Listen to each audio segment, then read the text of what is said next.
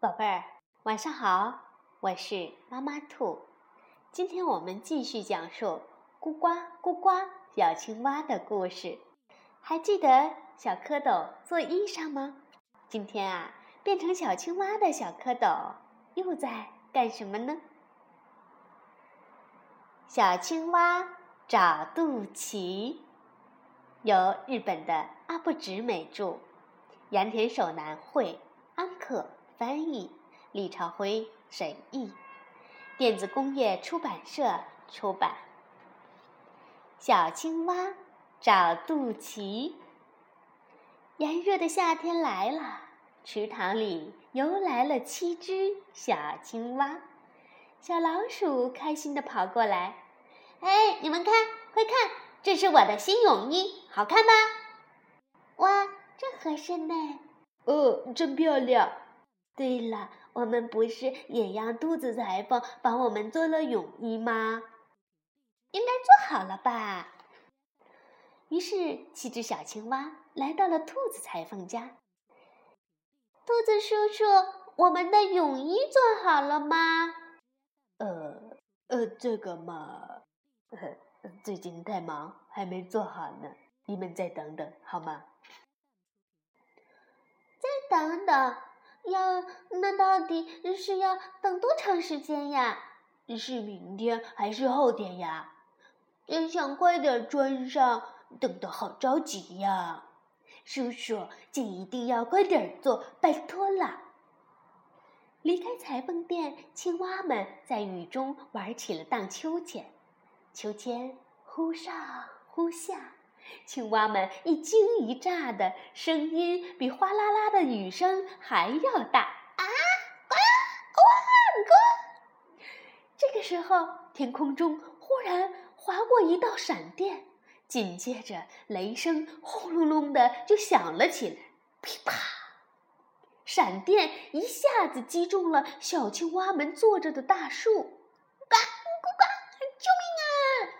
小青蛙们从秋千上掉了下来，远处的小猪闻声跑过来：“喂，你们没事吧？”“呱呱呱呱，吓死我了！”“谁谁呀？你们在这么大的雨里玩呢？”“咦，小青蛙，你竟然没有肚脐耶？”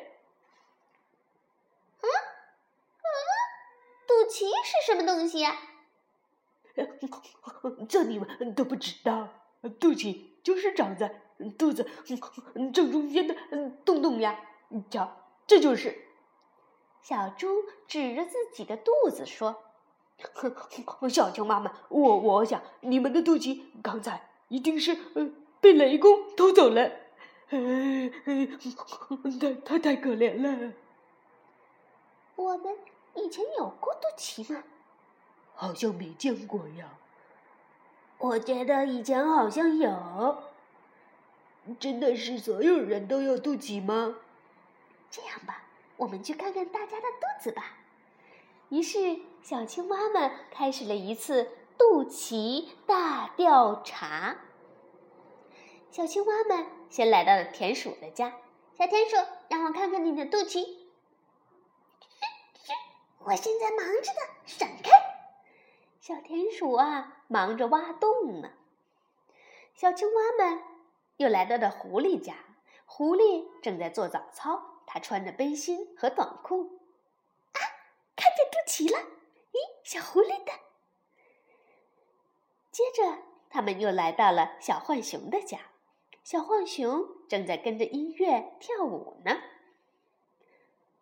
小青蛙一看。嘿，真的有哎！你看。接着，他们找到了野猪。咦，说说，你会倒立吗？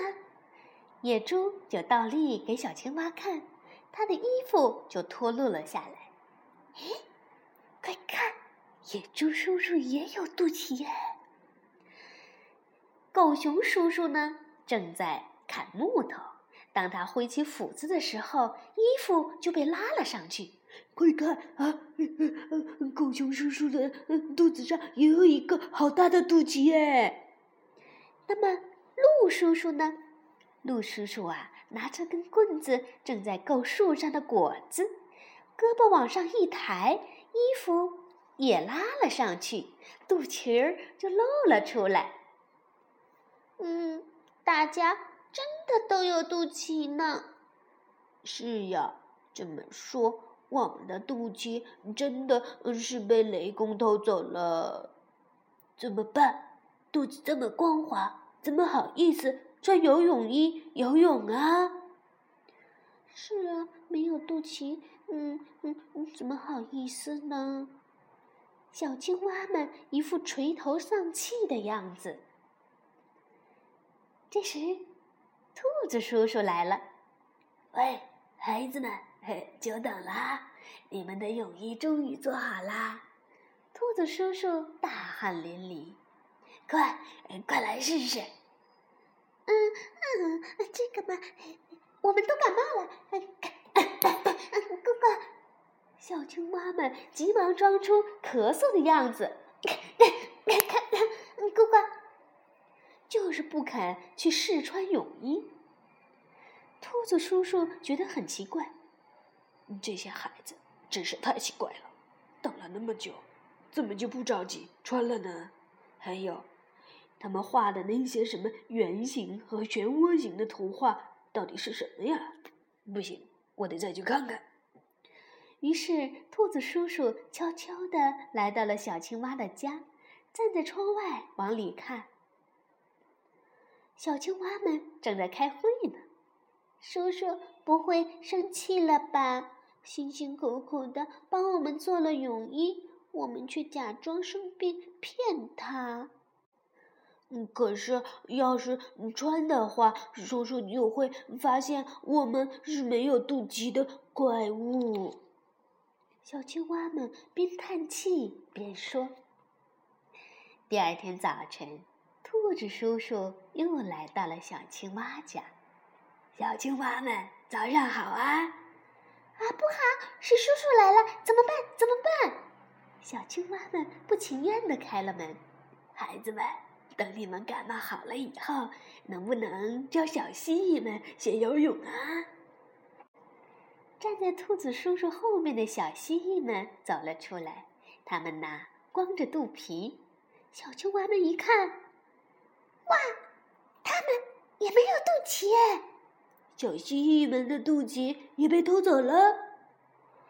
兔子叔叔笑着回答说：“你们在说什么呀，小蜥蜴们？”和你们一样，生下来就没有肚脐哟。啊，啊，那就是说我们本来就没有肚脐。什么？原来是这么一回事呀！我们的感冒全好了。小青蛙们又开始欢乐的唱起歌来，并且教小蜥蜴游起泳来。小青蛙。没肚脐，担心雷公偷了去。见人就看小肚子，越看越比越着急。兔子叔叔讲道理，领来蜥蜴做对比。卵生肚皮光溜溜，胎生才会长肚脐。青蛙一看放了心，急忙换上新泳衣，扑通一声跳下水。带着蜥蜴把水戏。兔子叔叔呢，躺在树下睡觉了。好了，宝贝儿，现在你们知道了吧？小青蛙是卵生动物，它们一生下来就没有肚脐的哟。可是呢，如果是胎生的动物，才会长肚脐的。好啦，现在。到了和妈妈兔说晚安的时候啦，晚安，宝贝儿。